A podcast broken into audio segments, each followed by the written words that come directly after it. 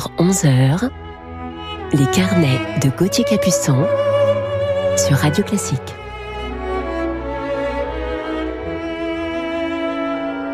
Bonjour à tous et bon dimanche. Vous êtes euh, d'ailleurs peut-être en train de prendre votre petit déjeuner au lit. Pendant ce temps, je vous invite ce matin à une sorte de pèlerinage musical et je me réjouis de vous parler de mon coup de cœur de ce matin et d'un bout de mon enfance. Mais tout de suite, partons pour Vienne.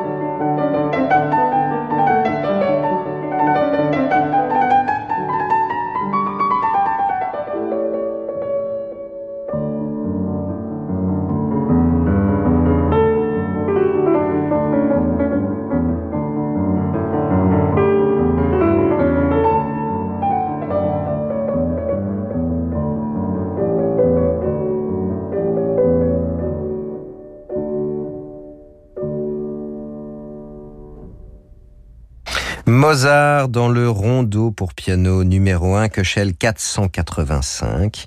Composé à Vienne en 1786, Mozart est alors âgé de 30 ans. Il est ici interprété avec toute la finesse du jeu pianistique allemand de Christian Zacharias. Poursuivons dans l'esprit du XVIIIe siècle, mais du côté italien cette fois.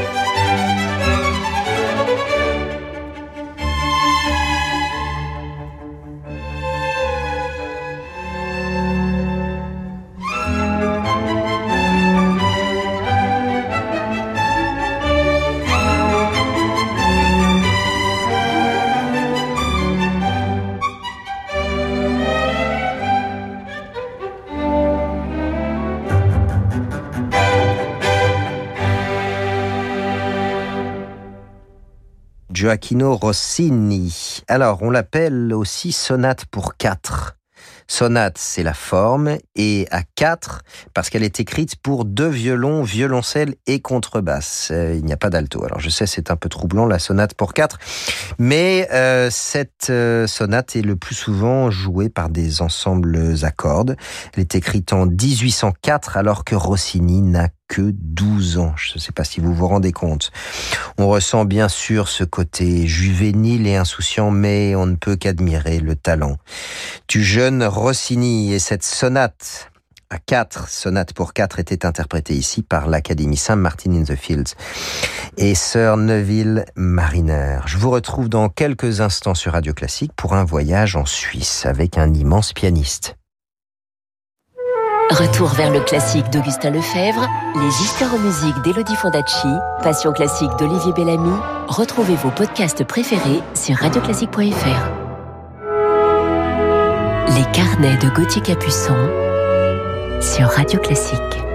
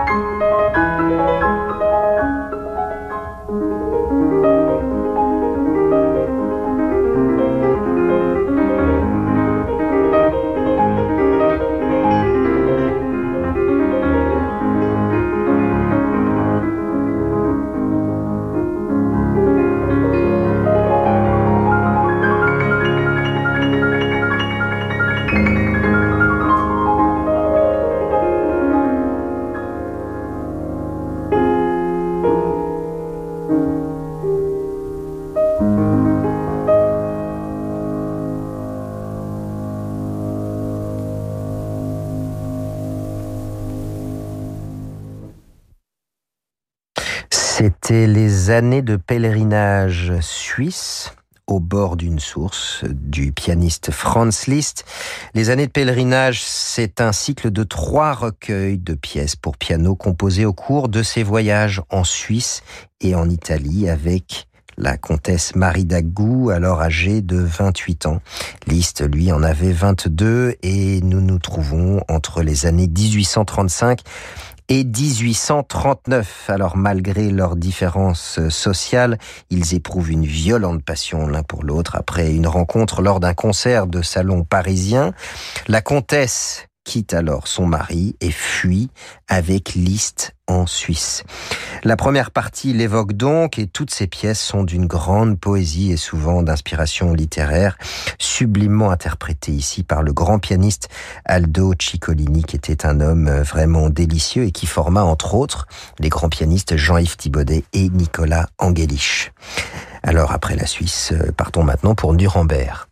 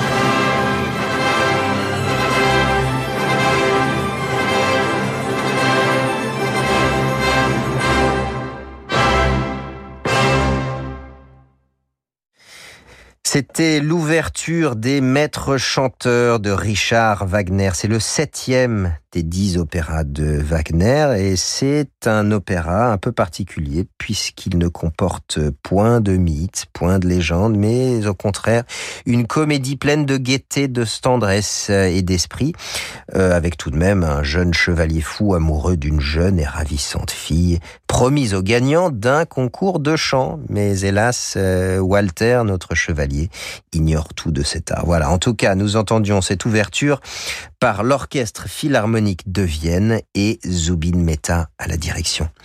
Place maintenant à notre coup de cœur.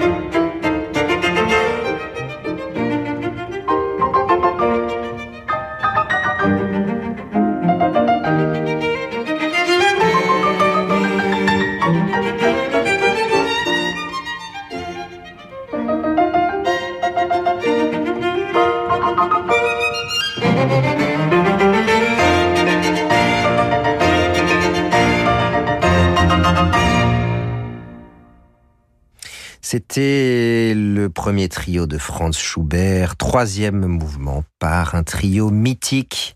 Isaac Stern au violon, Eugène Istomine au piano et mon coup de cœur de ce matin, le grand violoncelliste américain Leonard Rose. Alors je tenais à vous parler de lui ce matin, car cet immense violoncelliste m'a profondément marqué depuis mon plus jeune âge, marqué par sa voix si exceptionnelle. Je veux parler bien sûr du son de son violoncelle, cette voix si intense euh, et en même temps cette immense élégance musicale. Leonard Rose est né en juillet 1918 à Washington. Il est décédé en 1984. Après des études au Curtis Institute de musique de Philadelphie, il enchaîne différents postes dans de grands orchestres. Alors tout d'abord, c'est Toscanini qui l'invite à rejoindre l'orchestre symphonique de la NBC. Puis il devient le premier violoncelle solo de l'orchestre de Cleveland avant de rejoindre à 26 ans celui du New York philharmonique. Et puis, à partir de 1951, il débute sa carrière de soliste, entre guillemets, et de musique de chambre. Alors il joue euh, avec les plus grands, Leonard Bernstein, Georges Zell, Bruno Walter et Eugène Normandie, avec lequel il va d'ailleurs beaucoup collaborer. Et Leonard Rose a eu également de nombreux élèves, et parmi eux les célèbres violoncellistes Lynn Harrell et Yo-Yo-Ma. Mais c'est d'abord dans un répertoire de musique de chambre que j'ai découvert le grand violoncelliste Leonard Rose et ses enregistrements avec ce célèbre trio Stern Istomine Rose qui ont bercé mon enfance avec notamment les trios de Brahms et de Schubert. Et c'était d'ailleurs mon rêve de gamin de pouvoir un jour jouer ces trios sur scène. Quel rêve extraordinaire qui s'est d'ailleurs réalisé depuis.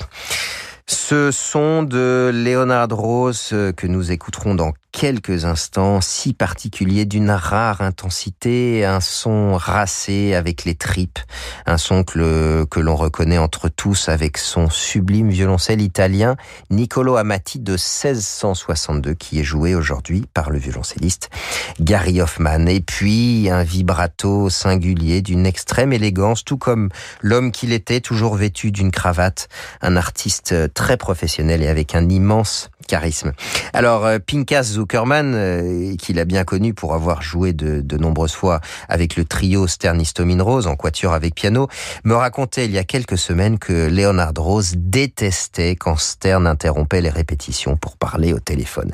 Il disait « C'est Carnegie Hall qui m'appelle, je dois répondre ». Aussi bien qu'un jour, en répétition justement avec Pinkas Zuckerman, Leonard Rose en a eu tellement marre qu'il a quitté la répétition avant qu'Isaac Stern ne termine son coup de téléphone. Voilà pour l'anecdote. On l'écoute euh, d'ailleurs tout de suite en compagnie d'Isaac Stern dans le double concerto de Brahms, toujours en compagnie de l'orchestre de Philadelphie et de Normandie. C'est un enregistrement de avril 1964.